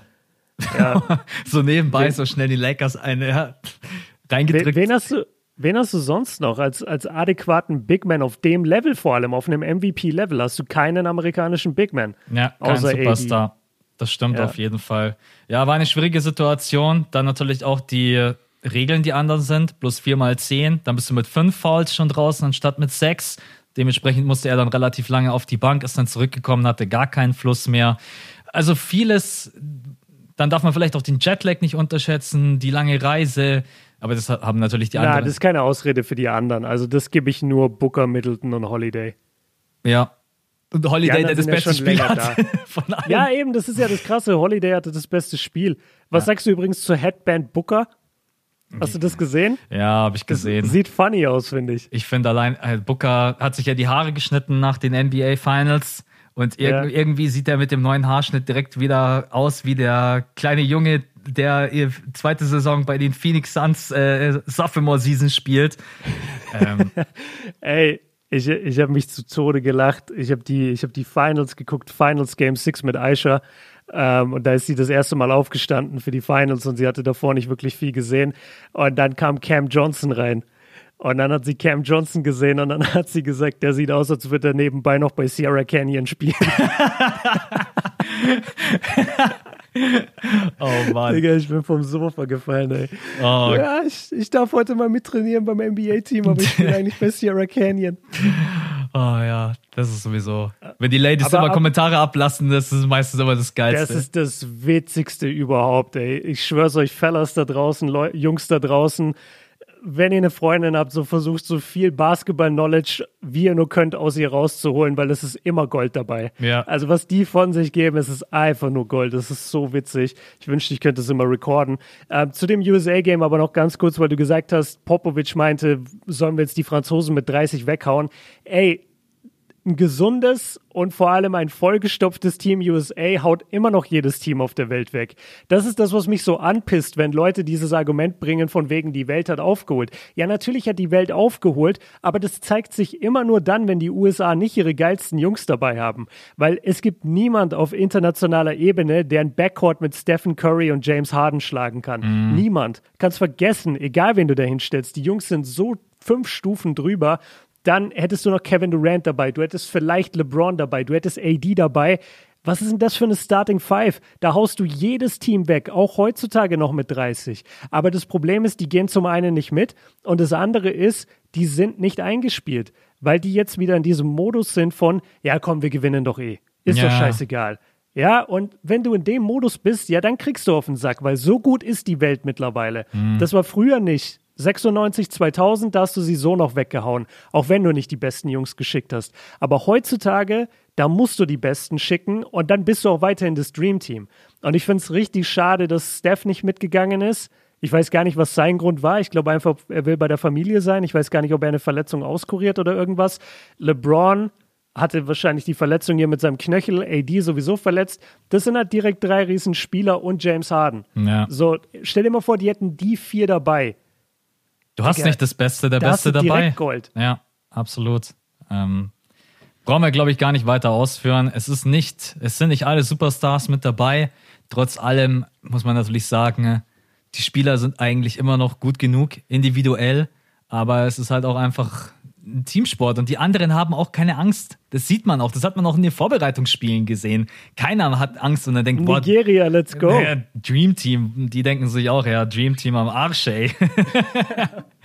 ja, also, um vielleicht noch ganz kurz das Ganze abzurunden, was glaubst du, reicht es für, reicht es für Gold oder reicht es für eine Medaille erstmal? Um jetzt vielleicht mal gar nicht um, weil Gold ist natürlich dann, dann hätten sie doch wieder alles erreicht, was eigentlich der Plan wäre. Also ist, ich finde es voll schwer zu sagen und man muss nochmal den Disclaimer geben, wir beide nehmen das gerade am Dienstag auf. Das heißt, wenn ihr morgen den Podcast hört, hat Team USA schon gegen den Iran oder was auch immer gespielt oder Tschechien, ich weiß nicht in welcher Reihenfolge. Das heißt, sie haben dann schon wahrscheinlich einen Sieg jetzt eingefahren ähm, und es sieht vielleicht alles ganz anders aus ich kann die anderen Mannschaften einfach nicht einschätzen. Ich weiß nicht, wie die anderen Mannschaften sind, wie gut die sind. Ich kann die Slowenen nicht einschätzen. Also dieses Spiel von Doncic war das jetzt, war das jetzt der Outlier oder marschiert er jetzt durch die Olympics und macht 40 im Schnitt? Also ich weiß es einfach ja, nicht. Go. Ich kann das nicht einschätzen. Ich, ich finde, die Franzosen haben echt gut gespielt, mhm. wirklich gut. Aber die Amis haben auch alles verballert. Die haben 36 Prozent aus dem Feld geschossen. Das passiert denen auch nicht nochmal. Ich würde mal sagen, für eine, für eine Medaille reicht es auf jeden Fall. Also Kevin Durant alleine reicht dafür, dass du eine Medaille abziehst. Ob es für Gold reicht, kann ich einfach nicht sagen aufgrund von den anderen Teams. Ich schließe es nicht aus. Ich kann es aber gerade einfach nicht sagen, weil ich weiß nicht, wie gut die Gegner sind. Und Deutschland muss auch erstmal geschlagen werden, ne, USA? Äh, Kommt erstmal an uns vorbei. Absolut. Also ich glaube, die Gruppe werden sie auf jeden Fall überstehen. Sollten sie die Gruppe nicht überstehen, dann will ich gar nicht wissen, was los ist. Dann, dann, dann geht nächstes Jahr Michael Jordan persönlich mit LeBron dahin. Ja, aber ich denke, die Gruppe werden sie überstehen und äh, ja, mal gucken. Die müssen sich halt auch einfach zusammenreißen, als Team besser funktionieren und sich auch Off-Ball mehr bewegen. Ich kann genau wie du ähnlich leider jetzt nicht zu allen anderen Nationen einen Vergleich ziehen. Es wird aber, glaube ich, auf jeden Fall nicht leicht, Gold abzugreifen. Äh, die Franzosen haben ein gutes Team. Slowenien mit Luka Doncic, glaube ich, musst du immer auf dem Schirm haben. Ich will auch nicht ausschließen, dass der da mal gegen so eine größere Nation wie jetzt Spanien, Frankreich, äh, die USA mal so ein Spiel abreißt, weil Luka hat gefühlt schon alles gesehen, in Anführungsstrichen. Hat er natürlich jetzt nicht im Playoff Basketball, aber denen ist egal, ob da jetzt ein Drew Holiday äh, gegen mich spielt oder ein Damian Lillard, das ist dem völlig Wurst. Wenn der die USA abschießt, was ja. meinst du, was dann los ist? Ja, dann ist er, der, dann ist er sofort Goat Discussion, safe bei den Amis. 100 Prozent. Hat LeBron eigentlich nur Angst gehabt? das wird dann diskutiert. Ja. Von Skip Bayless und Shannon Sharp. LeBron hat versucht, Doncic aus dem Weg zu gehen. Wäre Space Jam 2 nicht gefloppt, wenn, wenn Luca Doncic die Hauptrolle hätte? Das wird dann diskutiert. Da haben wir doch unseren Übergang, oder? Ja. Ja, ähm. Oder willst du was zu den Deutschen sagen? Eine Sache.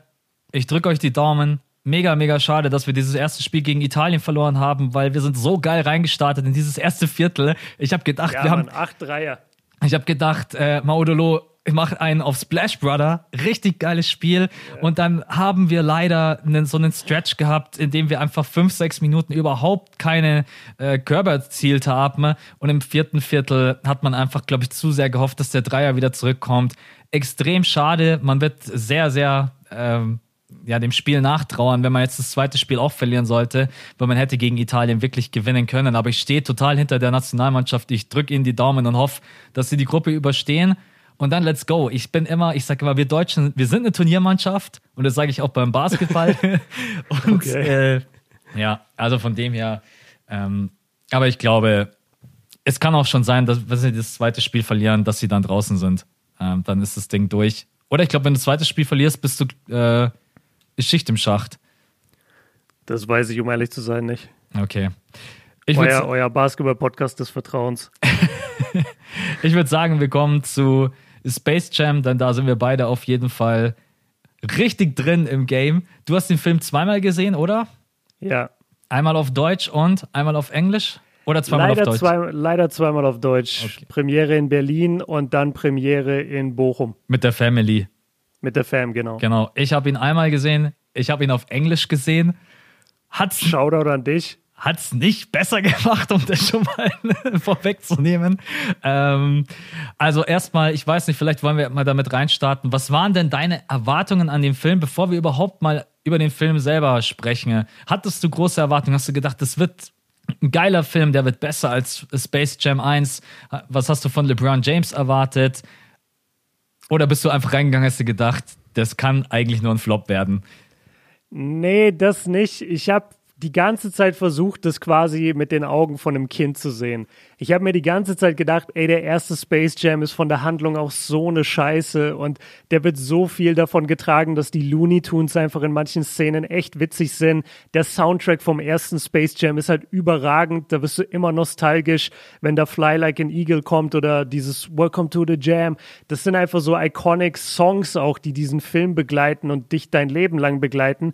Und ich habe einfach versucht, in den Film zu gehen und quasi keine Erwartungen zu haben und mir einfach zu denken, hey, wenn ich jetzt gerade sechs bis zehn wäre und dieser Film würde für mich rauskommen, ich bin die Demografie, dann würde ich das jetzt gerne einfach mir mit den Augen angucken.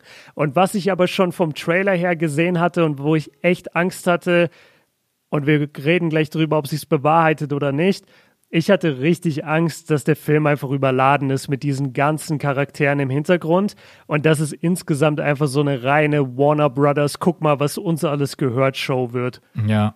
So, das, das war meine Angst vom Trailer her. Ich fand den Look ganz cool. Ich fand die Looney Tunes cool.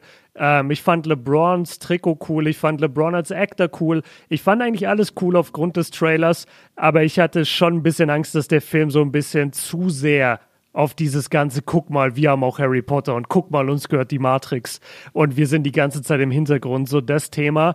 Aber ja, das waren meine Erwartungen beziehungsweise meine Gedanken beim Reingehen und deine? Meine Erwartung, ich habe es mir aufgeschrieben, also von LeBron James als Schauspieler habe ich nichts erwartet. Und das, ja. soll, das soll gar nicht böse klingen, aber schaut euch mal das ein oder andere Making-of an. LeBron James spielt meistens in einen Greenscreen hinein, alleine ohne einen Schauspieler-Mate an seiner Seite, da kommen wir vielleicht auch gleich noch zu sprechen. Du erwähnst es immer ganz gerne. In Space Jam 1 hatte äh, Michael Jordan, äh, wie heißt er gleich Bill, noch? Bill Murray. Genau, Bill Murray. Und äh, diesen Assistenten. Genau. Stan Bodolek. Und das, deswegen, äh, ich will da LeBron James von der schauspielerischen Leistung jetzt gar nicht allzu den großen Vorwurf machen, weil es, wenn ich mir vorstelle, ich bin da in so einem Setting und dann habe ich da so eine grüne Wand und dann soll ich mir da vorstellen, dass da Bugs Bunny und wer auch immer äh, Lola Bunny rumhopsen und da muss ich da irgendwelche Emotionen zeigen. Das war für mich eigentlich klar, dass das äh, nicht großartig von der schauspielerischen Leistung überragen kann. Krassere Animationen, da muss man sagen, okay, äh, die 150 Millionen, ja, die 150 Millionen US-Dollar, die sie reingebuttert haben, die sieht man auf jeden Fall. Was voll arsch viel Budget ist. Das ist das Doppelte von das Space Jam 1. Ja, und also in der heutigen Zeit einfach mal 150 Millionen Dollar in den Film ballern, das ist weil das ist schon Top-Blockbuster-Budget für so einen eigentlich Kinderfilm. Ja. Und, und das meine ich nicht äh, disrespectful, weil der normale Space Jam, der erste, war auch ein Kinderfilm. Ja. Kinder, du hast es angesprochen, die jungen Kids für Basketball begeistern. Das war so ein bisschen meine Erwartung, weil ich halt auch gehofft habe, wenn den so viele sehen, dass vielleicht auch mal ein paar Kids einfach ins Kino gehen, die vielleicht Basketball, äh, die jetzt mit Basketball noch gar keinen Kontakt hatten, dann einfach mal so denken, boah, geil. Da kommen wir gleich drauf mhm. zu sprechen, weil Basketball war es ja nicht wirklich, es war ja äh, Domball. Domball, genau, mit Stylepunkten. Und was ich echt mir gehofft habe, und da wurde ich so richtig enttäuscht, Warte, warte, warte. Müssen wir jetzt schon Spoiler sagen? Weil du jetzt schon sagst, da wurdest du enttäuscht? Nee, das haben die Leute ja im Trailer gesehen. Geilere, okay. geilere Kontrahenten ne? mit Clay Thompson, Anthony Davis, Damian Lillard. Ich habe mir einfach so ge gewünscht, dass die einen. Also im ersten Teil, alle Kontrahenten, die man hatte, hatten einfach viel mehr Airtime und haben auch einfach mal den ein oder anderen Satz, sind den ein oder anderen Satz losgeworden. Ich finde, man hatte einfach ein bisschen mehr äh, Bezug zu denen. Zum Beispiel mit Charles Barkley habe ich total gelitten, als der dann da auf dem Freiplatz ist und wird da von den Jungs abgezogen, weil der keinen Korb mehr trifft. Und ja. so, das hat mir irgendwie alles so gefehlt. Clay Thompson, Anthony Davis, Lillard, Kendrick Parker, die wurden alle da irgendwie so reingeworfen, sind mega geil animiert.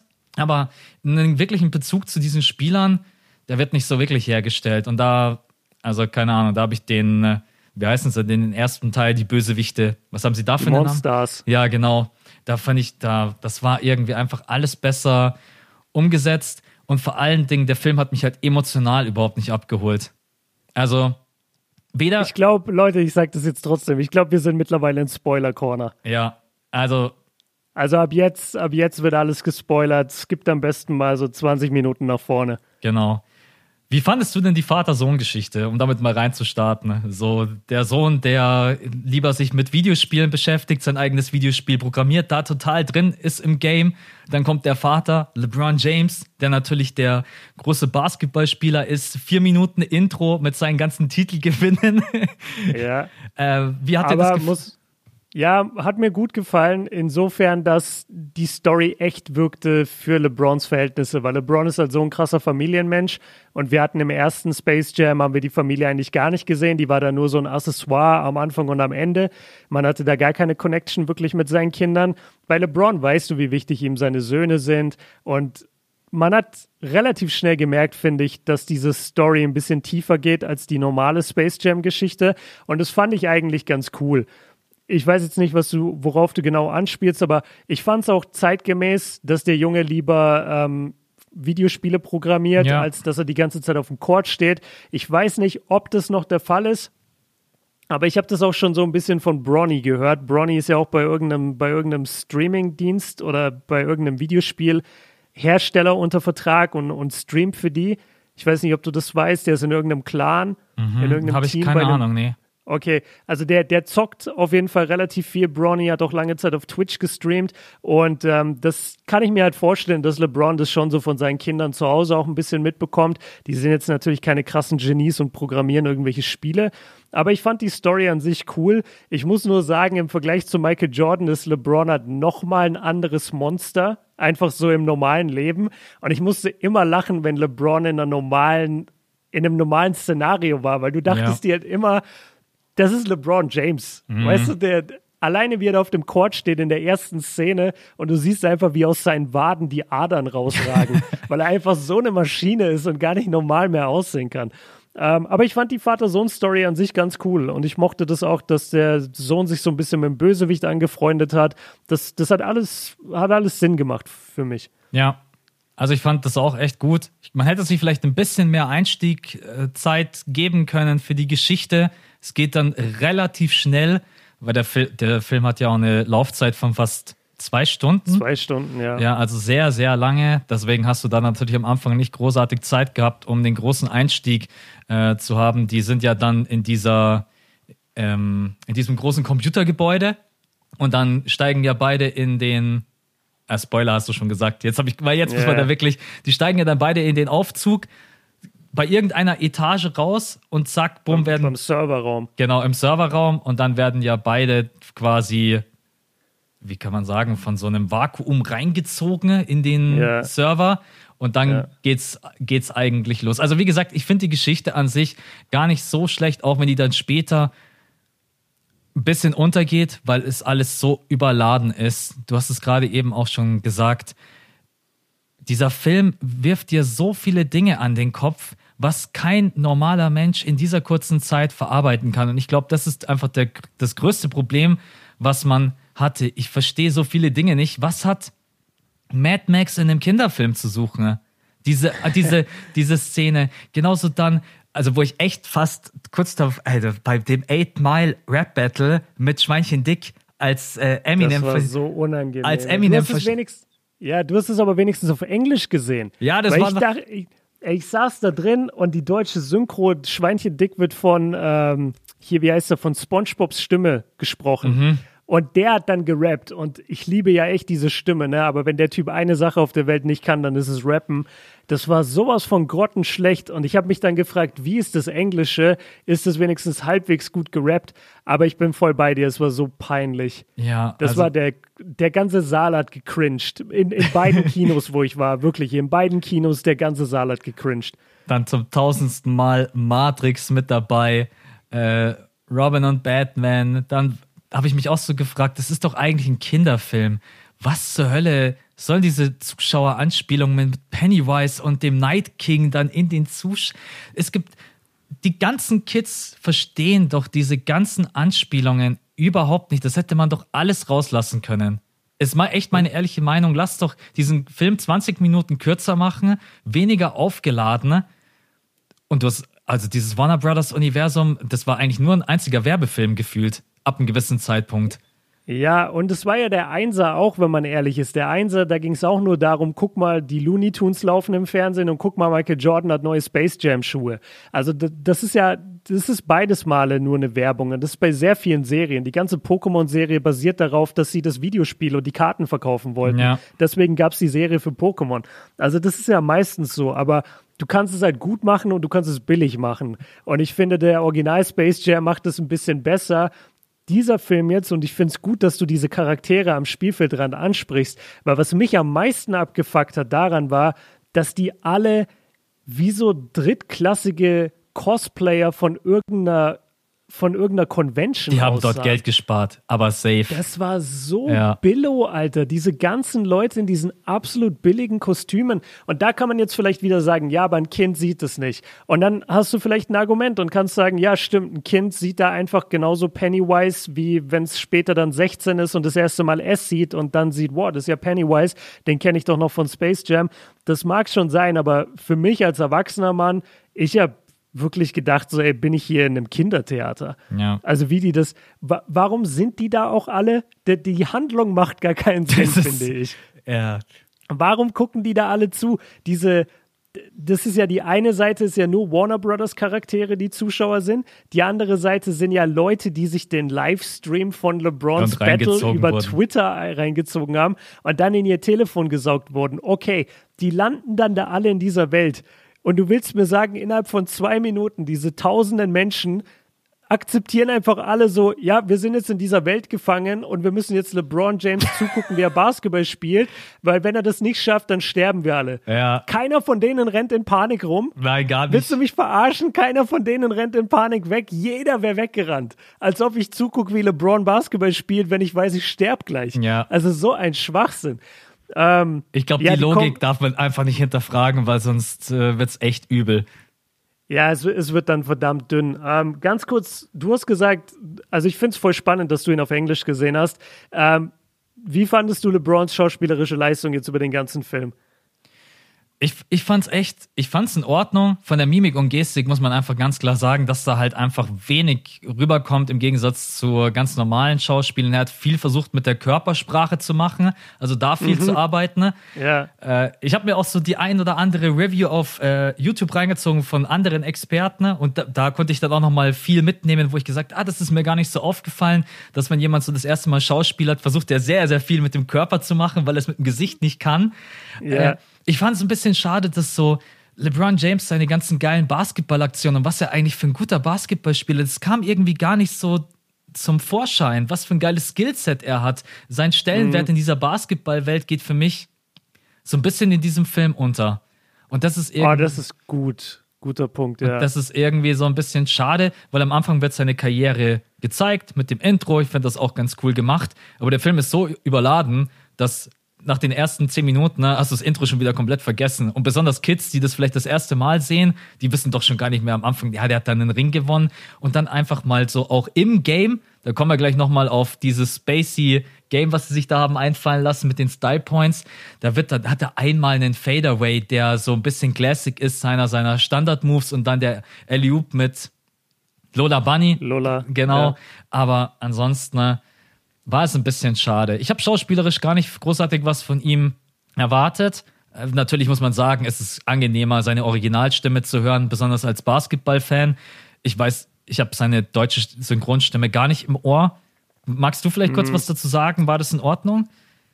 Also viele sagen, sie passt nicht. Ich muss dann aber immer darauf verweisen, wie willst du das auch passend machen für Leute wie uns? Weil mhm. wir hören LeBrons Stimme jeden Tag und wenn dann irgendjemand das synchronisiert, natürlich hört sich das befremdlich an. Und es gibt manchmal einen Synchronsprecher, der einfach sehr gut gecastet wird, der dann wirklich zufällig genauso spricht wie die Person. Aber das ist wirklich in den seltensten Fällen. Und du hast einfach oft Synchronsprecher, gerade in Deutschland, die ihr Handwerk verdammt gut können und die mit ihrem Synchronsprechen dann aber auch dafür sorgen, dass die Performance besser wird. Ja. Und das finde ich ist in beiden Space Jams gegeben, weil sowohl der Einser als auch der Zweier lebt so krass davon, dass diese Synchronsprecher auf Deutsch das einfach richtig gut verkaufen können. Wenn ich mir Szenen aus dem Einser angucke, wo nur Michael Jordan normal spricht auf Englisch, das klingt jedes Mal wie eine Werbung. Ja. Also das klingt jedes Mal wie so ein Werbespot einfach von Air Jordan. Und dann auf Deutsch hast du halt einen ordentlichen Film. Und das nochmal zu der Stimme. Schon mal bei Mike beim ersten Space Jam, wie oft hast du Michael Jordans Stimme in deinem Leben gehört, als Space Jam rauskam? Oder als du den als Kind gesehen hast? Genau nie. In der Zeit schon mal gar nicht. Ja, und ich, ich war jetzt mit meiner Familie so und da waren auch Kinder dabei und die haben natürlich auch nicht jeden Tag LeBrons Stimme im Ohr mhm. und für die ging das total klar und für die war auch der Film cool. Also man muss es auch nochmal ähm, relativieren. Wir sind jetzt zwei erwachsene Männer, die mit dem Einser aufgewachsen sind. Für Kinder ist es vielleicht heutzutage einfach der Zeitgeist. Da habe ich nämlich auch viel drüber nachgedacht, so diese dieses Spiel, dieses Domball und Style Points und wir sehen relativ wenig Basketball-Play, sondern wir sehen die ganze Zeit nur immer der krasse Combo-Move und der krasse Combo-Move. Liegt es vielleicht auch daran, dass Warner Brothers darauf setzt, dass solche Szenen einfach dann für immer auf TikTok leben oder auf YouTube Shorts? Ja. Weißt du? Und also übrigens, Shoutout an YouTube, dass sie einfach TikTok geklaut haben. Hast du das schon mitbekommen mit diesem Shorts? Ah ja, habe ich mit. Ja, ich habe sogar eine Mail bekommen auf meine. Max, wer hat Shorts da? Nee, also wir haben, kannst du ja auch mal reingucken, ich habe heute eine E-Mail bekommen, da wird das erklärt und dass es das jetzt gibt und äh, genau, dass wir doch da, äh, das ist bestimmt wieder so, wenn du diese Shorts jetzt mitmachst, dann wird dein Kanal wieder höher gerankt. Safe. Safe. safe. Also in Zukunft gibt es nur noch Shorts von mir. ja, ihr wisst Bescheid, Leute, nur noch Shorts auf dem Hauptkanal. Äh, nee, aber das, das habe ich mir halt gedacht, so ist die, ist die heutige Zeit einfach anders. Weißt du, ein Kind, das heutzutage schon mit sechs zumindest das Smartphone hier und da vom Vater in der Hand hält oder von der großen Schwester, ist so ein Kind dafür einfach dann halt oder ist der Film dann darauf ausgelegt, dass dann halt solche Szenen bei TikTok laufen? Mhm. Und die Kinder finden das cool und, und assoziieren so den Film und merken sich so den Film im Vergleich zu uns. Wir hatten halt Space Jam auf Videokassette. Ja. Weißt du, wenn wir krass waren. Oder wir mussten ein Jahr warten und dann lief er auf Kabel 1. So, das war, das war halt unsere Welt. Ich habe Space Jam damals Videokassette meinem Bruder, weil er ihn aufgenommen hat. Also einfach im TV. Ey, so. läuft, läuft. ja, das ist so, ey, das ist echt noch die Classic-Zeit, als ich bei meinem Bruder, wenn ich da mal dort war, dann halt immer seine ganzen Videokassetten und noch Fast and the Furious, alles irgendwie mitrecorded, die ersten. Heute kann man sich das gar nicht mehr vorstellen. Heute nimmst du die Fernbedienung in die Hand, drückst drauf, zack, geht, spielt der Film ab. Das ist echt, äh, Das ist eine komplett andere das ist quasi, Zeit. Das ist quasi noch die Vorstufe von, von Bearshare und LimeWire. Dieses so illegal aufnehmen. Ja, ja, das ja. ist echt die Aber Vorstufe. Zu, lass, lass zurück zum Film. Ähm, wie findest du denn, also was ich sehr heftig fand, du hast schon gesagt, LeBron hatte überhaupt keine Screentime wirklich mit anderen Schauspielern, was halt echt schade war. Mhm. Also die meiste Zeit. Was man halt schon gemerkt hat, ist, der Film wurde, glaube ich, getragen einfach von dem Bösewicht. Ja. Der AIG. gespielt wurde von, von, von, Don G, von Don Cheadle, genau. Wie heißt er nochmal? AIG? AIG heißt, glaube ich, der Bösewicht A in dem Film.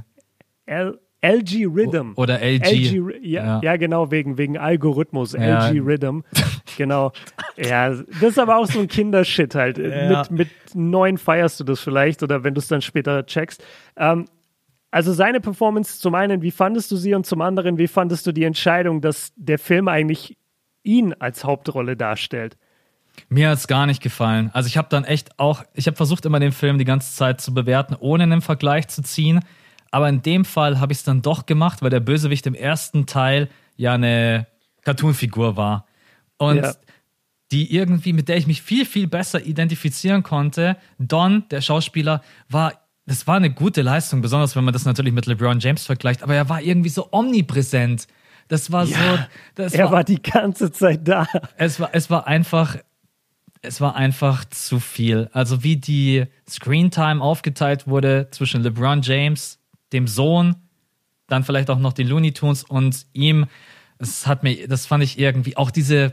Es gab so viele Schnitte in diesem Film. Du hast überhaupt nicht mal äh, 15 Sekunden gehabt, wo mal ein Schnitt oder beziehungsweise wie sagt man, ein eine, eine Kamera, Szene. genau eine Szene einfach mal ruhig drauf blieb. Zack, Schnitt, zack, Schnitt, zack, Schnitt. Du wurdest ja. so überladen ne? und auch in diesen ganzen, ähm, in diesen ganzen Dialogen, ne? das war mir einfach too much, als auch als die dann da in diesem Serverraum miteinander sprechen. Mei, es, ist ein, es ist echt ein guter Schauspieler, aber in dem Film kann er vielleicht nicht mal irgendwas dafür, weil mir einfach der Bösewicht nicht gefällt. Das ganze Setup auch mit den NBA-Spielern, die ja in dem Fall dann die Bösewichte sind. Im ersten Teil waren es ja einfach nur auch irgendwelche Cartoon-Figuren. In dem Fall waren es jetzt dann die NBA-Spieler ummodelliert. Damian Lillard als der, der die Zeit anhalten kann. AD ja. als Pelican und so weiter ja. und so fort. Clay Thompson, da war ich übrigens, die Idee von Clay Thompson mit Feuer und Wasser ist doch so geil. Kann man das vielleicht bitte irgendwie noch geiler zeigen, dass er halt der Splash Brother ist? Das verstehen doch auch wieder bloß du und ich als NBA-Fans, warum der da Feuer und Wasser hat.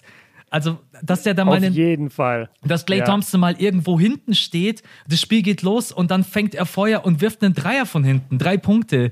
Solche Szenen irgendwie, das hat doch irgendwie alles, war das so halb und.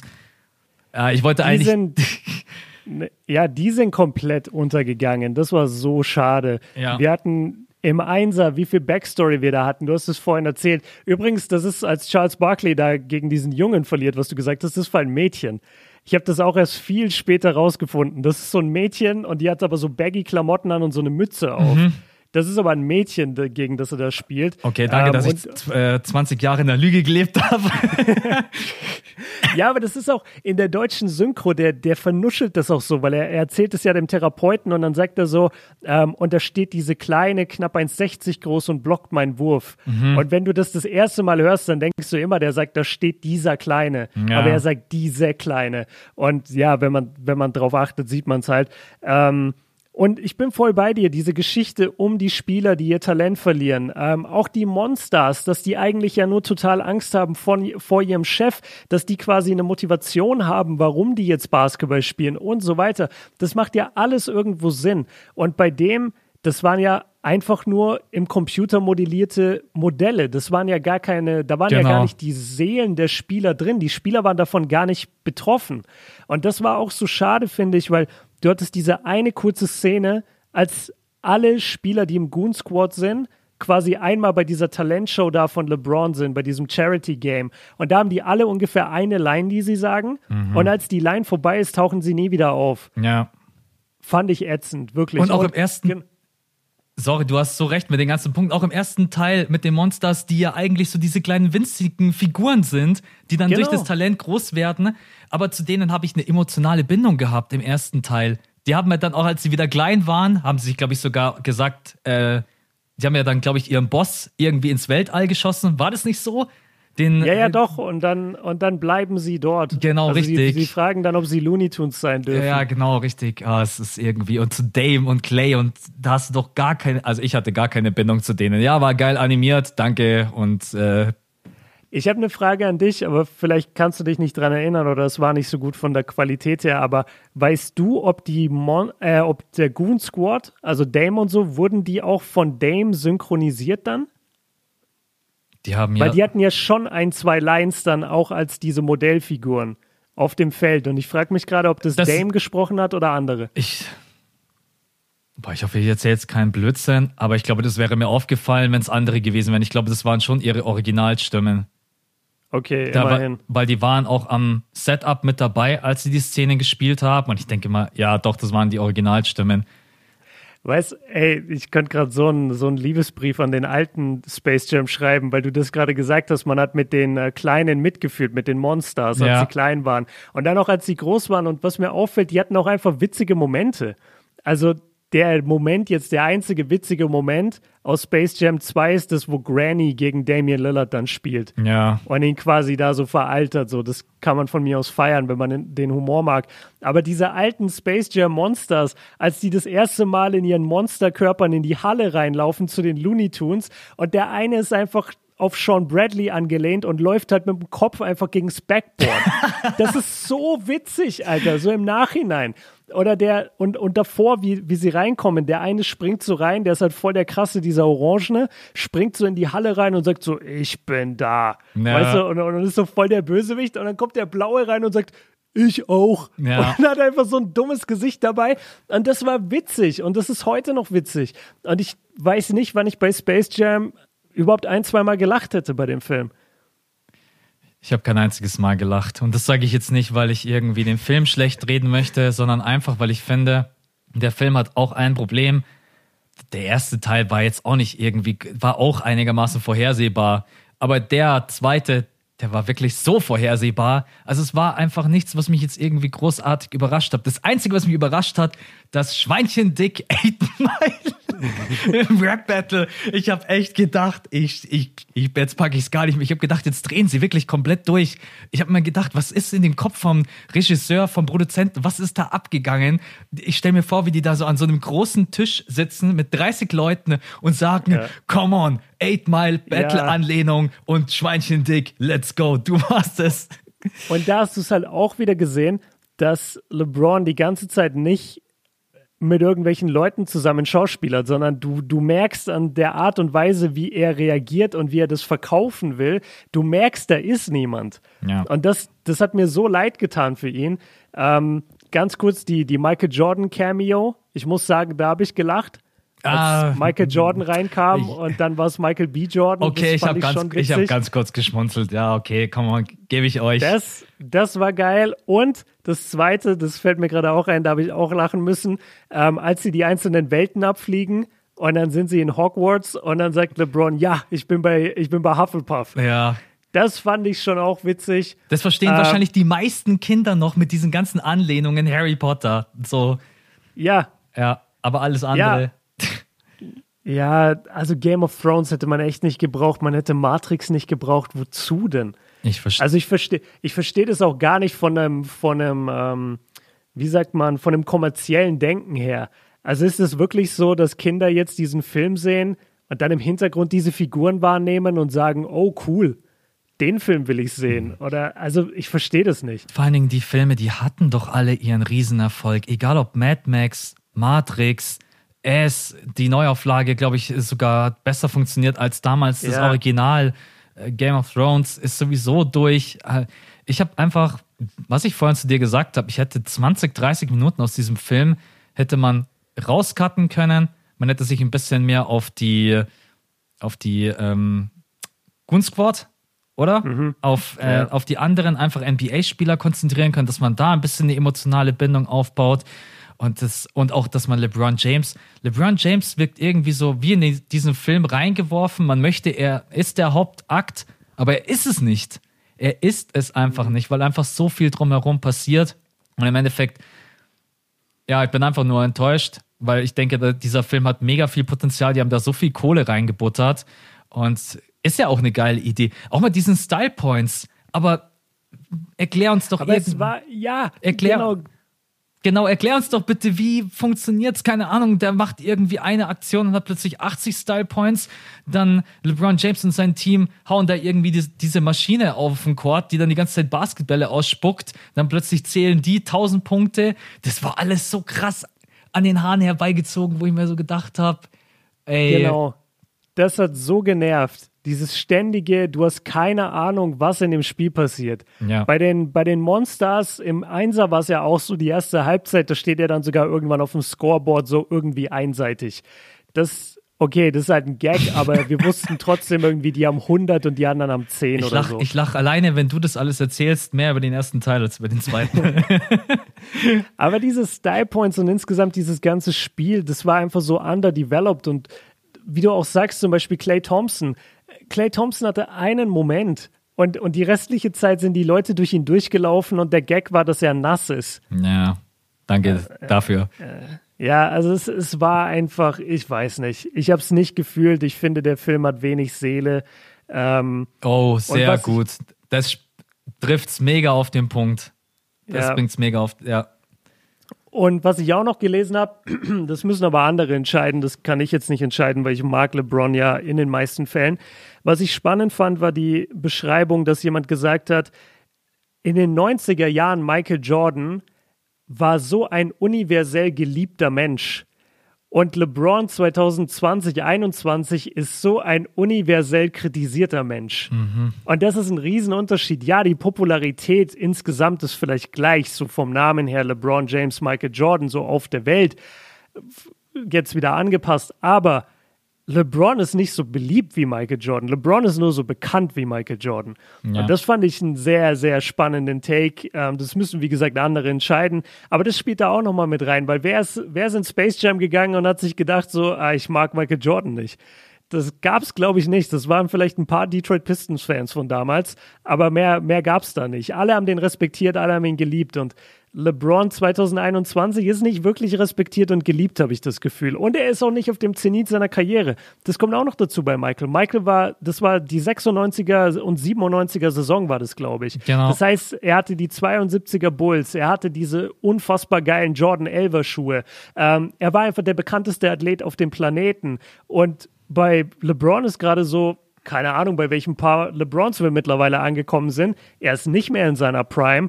Das, ist, das passt alles nicht so ganz vom, vom, vom Timing auch. Der Film hätte 2016 rauskommen müssen, nach den Finals gegen die Warriors. Das wäre der All-Time-Film gew gewesen, Space Jam. Ja. ja.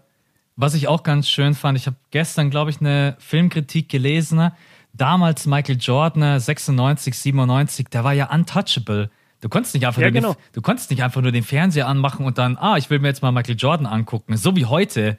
So Michael Jordan einfach überhaupt mal im Kino zu sehen, so viel Screentime zu bekommen, auch ihn Basketball spielen zu sehen. Das mhm. war ja damals gar nicht so leicht und easy. Was hattest du denn? Äh, DSF? Wo du zwischendurch mal äh, hier NBA. Ja, in Deutschland sowieso nicht, aber selbst in den USA. Also ja. lief in den 90ern schon jedes Bulls-Spiel im Fernsehen. Gab es da schon League Pass? Höchstwahrscheinlich beides nein. Das wäre mal interessant. Nee, gab es wahrscheinlich bloß Fernsehen. Also die, ja, also die Finals liefen halt im Fernsehen, das mhm. ist klar. Aber also Internet in dem Sinne gab es auf keinen Fall, dass, ja. dass du da ein Spiel hättest gucken können. Und gut, was du auch sagst, im Kino, das habe ich schon öfter mal gesagt, hier und da, auch in Streams, wovon ja Kino lebt und warum wir mit Menschen sympathisieren, die im Film auftauchen, ist der Close-up. Dieses Close-up aufs Gesicht, damit du weißt, wie es der Person gerade geht. Deswegen funktioniert Kino und deswegen fühlst du mit Leuten im Kino mehr mit als mit Leuten auf der Straße, weil du siehst einfach das Close-up nicht. Mhm. Und das ist voll der gute Punkt. Wie oft haben Leute damals hautnah Michael Jordan gesehen? Ja. Das gab es ja gar nicht. Und heute gehe ich auf Instagram und sehe LeBron erstmal drei Stunden in seinem Auto irgendein neues Rap-Album promoten. und er kennt die Hälfte der Lyrics nicht, aber es, es, gibt nach wie vor, es gibt nach wie vor keinen Song, den LeBron nicht zu Tode feiert. Jeden Song, den LeBron in seiner Insta-Story hat, das ist der Song seines Lebens, ja. hat man immer das Gefühl. Alter, ich feier's gerade so krass. ähm, ja, ich weiß, ich habe gar nicht mehr großartig was dazu zu sagen. Es war, es war auf jeden Fall eine Enttäuschung. Ich kann auch sagen, ich bin auch LeBron James Fan. Ich feiere seine Karriere. Ich hätte mir viel, viel mehr gewünscht, dass das zum Tragen kommt in diesem Film, dass das dann irgendwie so eine, ja, es wird eigentlich, es ist ein reiner Werbefilm und das hätte es gar nicht gebraucht, weil Warner sowieso schon so eine renommierte Marke ist und die ganzen Filme, die hier promoted wurden, ne, die hatten eher einen Erfolg. Für LeBron James tut es mir ein bisschen leid. Ich glaube trotz allem, ich glaube ihm, dass, dass er sich mega freut, dass es eine Ehre ist, Space Jam 2 zu drehen, Teil davon zu sein. Aber Kohle nimmt der Film natürlich trotz allem ein. Also da brauchen wir nicht. Also sie haben bisher, sie haben bisher, glaube ich, zwei Drittel wieder eingespielt von den, von den Ausgaben und das ist nicht so toll. Ähm, vor allem bei 150 Millionen Budget, das ist verdammt schwer, das wieder einzuspielen. Aber was man sagen muss, der Film läuft auch gerade gleichzeitig schon auf HBO Max. Also die, die haben den quasi schon im Streaming auch gerade drin, gerade in den USA. Deswegen gehen halt einige nicht ins Kino. Trotzdem, der Film vom Box Office her, von dem, was an den Kinokassen eingenommen wurde, ist er bisher eher enttäuschend angelaufen. Ja. Ich habe mal ein Fazit aufgeschrieben, um das vielleicht abzurunden. Du kannst ja mal zustimmen und sagen, ob das so für dich passt oder nicht. Ein, Film, ein Film, der Kinder nicht abholen wird, weil es so emotionslos und vollgepackt mit Infos, die sie gar nicht verstehen können ist mein erster Aha. Punkt. Zweiter Punkt, ein Film, der Erwachsene nicht abholt, weil zu vorhersehbar und vollgeladen mit Effekten. Und der letzte Punkt, ein Film, der Basketballfans enttäuscht, weil man das Gefühl hat, unser Lieblingssport wird nur als Werbemaschinerie verwendet. Mic Drop. Mic Drop. Der das, letzte Satz ist on point. Das ist, äh, das ist so mein Fazit gewesen, was ich bei mir ins Skript reingeschrieben habe. Ich habe mir ein paar Sachen aufgeschrieben, damit ich nichts vergesse. Und das war, also der letzte Satz war wirklich so, dass, wo ich, und ich habe ja auch damals, als wir darüber gesprochen haben, habe ich gedacht, geil, Space Jam 2, das bringt wieder den jugendlichen Basketball so ein bisschen näher. Und am Ende was in dem Film ist denn schon wirklich Basketball, Style Points, du verstehst die Hälfte überhaupt nicht. Es gibt keine wirklich großartigen, geilen Aktionen, außer mal hier und da vielleicht ein bisschen Flashiness von LeBron James. Ja, also, wie viele Punkte gibst du in dem Film? Come on, da musst du jetzt durch. Von zehn? Wurde ich gestern gefragt, ich gebe dem Film eine drei bis vier, maximal eigentlich eine drei. Ja, und ich, ich gebe aber, pass auf, ich gebe aber dem Original Space Jam auch nur eine 7. Mhm. Weil das ist immer noch ein fehlerhafter Film, aber der Film hat einfach eine Menge, die der Zweier nicht hat, muss man ganz klar sagen. Aber was ist dein Rating? Ich gebe ihm, geb ihm eine 4, aber auch bloß, weil ich sage, von den Effekten her, das ist schon krass. Das ist, glaube ich, das Maximale, was man in der Neuzeit so raushauen kann. Ja, fuck. Ja, komm. Aber ich, ich gebe dir den einen Punkt. Aber, ich gehe mit der 4 mit. Ja, aber ansonsten, also mehr kann ich auf gar keinen Fall geben. Und ich bin auch übrigens, äh, weil du es gerade eben angesprochen hast, ich bin nicht ins Kino gegangen. Ich habe auch über HBO Max, habe ich mir den Film reingezogen auf Englisch. Kann ich euch auch bloß, Aha, kann ich. Kann ich euch bloß empfehlen, Schaut mal nach. Ist nicht schwer und ist auch nicht illegal. Man muss bloß ein bisschen gucken, wie man auf den HBO Max Dienst zugreifen kann von hier aus. Dann könnt ihr euch das Ding sogar von zu Hause aus äh, reinziehen und deswegen, äh, ja, bei dir läuft richtig, okay. Ich, ich saß halt mit der Basketball-Community jeweils im Kino. Ne? Ich bin halt noch ein Mann der Leute. Max ist schon so abgehoben. Ich saß. Der schaut nur noch über HBO. Ja, äh, Max kann ja auch nicht in München ins Kino, Leute, in den Basketballfilm. Also da, da kommt er ja nicht zum Popcorn kaufen. Weil du vorhin über Aisha gesprochen hast. Ich habe den Film mit Luisa angeguckt. Die Kommentare waren besser als der ganze Film. Also wirklich, äh, die hat alles hinterfragt, hat sich gedacht, was geht in diesem Film? Am Anfang habe ich angefangen, die ersten 20 Minuten alleine zu gucken. Dann hat sie es doch interessiert und dann ihr Gesichtsausdruck war jedes Mal so, was ist, was geht hier ab in dem Film? Ja, aber auf jeden Fall ja, sehr amüsant. Ja, gut, Space Jam 2 ist durch, kommt ans Original für uns beide nicht ran. Haben wir noch irgendwas für heute? Wir haben über Olympia gesprochen, über den Jaft, über Space Jam 2. Ja, ich habe äh, kein Knowledge über jegliche Free Agency und ich muss leider jetzt auch gehen. Also, ja, er muss zum Friseur. Muss, ich muss erst zum Corona-Test. Das habe ich voll vercheckt, dass ich ja immer, wenn ich da hingehe, erst zum Corona-Test muss. Und deswegen ja, muss ich mich jetzt auf den Weg machen. Ja. Aber Leute, wir haben letzte Folge schon uns crazy bedankt bei euch und auch beieinander. Deswegen müssen wir das jetzt gar nicht so lange halten. Wir sagen trotzdem nochmal Danke. Wir sind am 15. September wieder für euch da. Merkt euch das, 15. September um 5 Uhr. Dann sind wir wieder für euch da. Ich werde hauptsächlich bis zu dem 15. Dezember. Habe ich Dezember gesagt? Jetzt gerade eben wolltest du Dezember sagen. Ich glaube, davor war es September.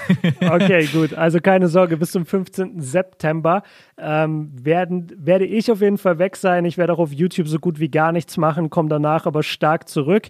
Wie es bei Max aussieht, weiß ich nicht, ob du schon was spoilern willst, aber Podcast können wir fest versprechen, kommt am 15. September wieder.